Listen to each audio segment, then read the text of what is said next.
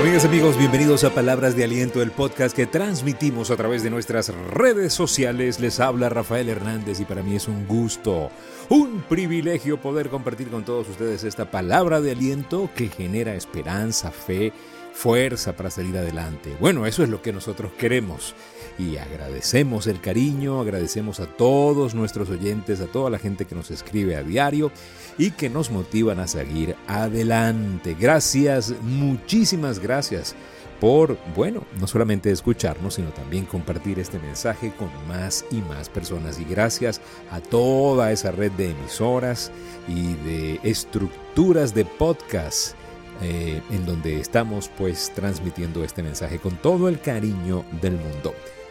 En el episodio de hoy, el que la bota, la busca.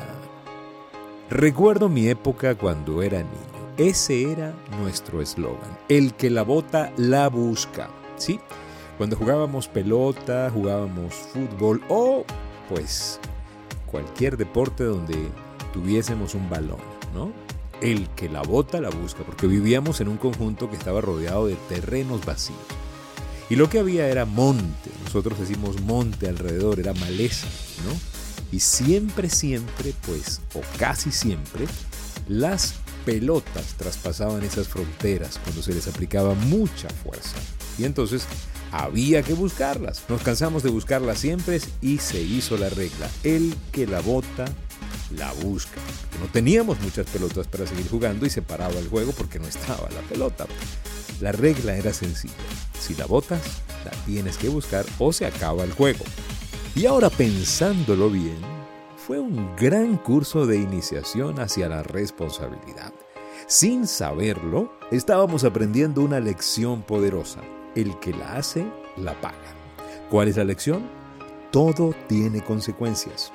Muchos tendemos a olvidar esta importante verdad y andamos deprimidos porque la vida nos ha tratado mal y cuando hacemos una revisión un poco más profunda, una de las preguntas que nos tenemos que hacer es, ¿todo esto que me está pasando, quién lo causó? Lo más probable es que seamos nosotros mismos. La vida no es un accidente, es una elección. Tú decides cómo vivir. Nosotros somos los que decidimos cómo nos van a tratar a nosotros, de la manera en cómo nosotros tratamos a los demás, porque todo se devuelve.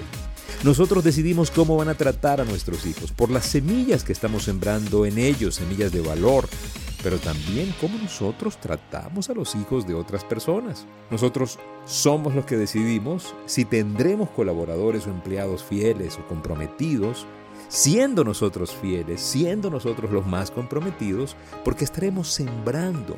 La Biblia dice contundentemente que el que siembra escasamente cosechará escasamente. Pero también dice el que siembra abundantemente cosechará abundantemente. Si quieres que tus hijos te cuiden cuando seas un ancianito, cuida tú a tus ancianos. Estás haciendo una siembra. En Venezuela decimos, el que la hace, la paga. El torturador, ese que trata mal a la gente, el que tortura, el que asesina, no puede morir a sombrerazos. Cada día hay que cuidar el día. Hay que cuidar el día y cuidar la siembra. Y vamos a cosechar una vida que va a ser la sumatoria de esos días. ¿Nos vamos a equivocar? Claro que sí. Pero de eso se trata, muchachos. Familia se trata de eso, de ir rectificando, de estar conscientes de que todo tiene consecuencias, el hacer y también el no hacer. Tal vez sea más cómodo no hacer. Robin Sharma dice, el dolor es la puerta a la profundidad. Y es que cuando enfrentamos la tormenta, cuando enfrentamos el desierto, cuando nos vemos en medio de una vicisitud o de un problema, es cuando empezamos a echar raíces profundas. Las consecuencias también se pagan por no hacer. Y esa es una cuota aún más cara. Cuídese mucho de el no hacer.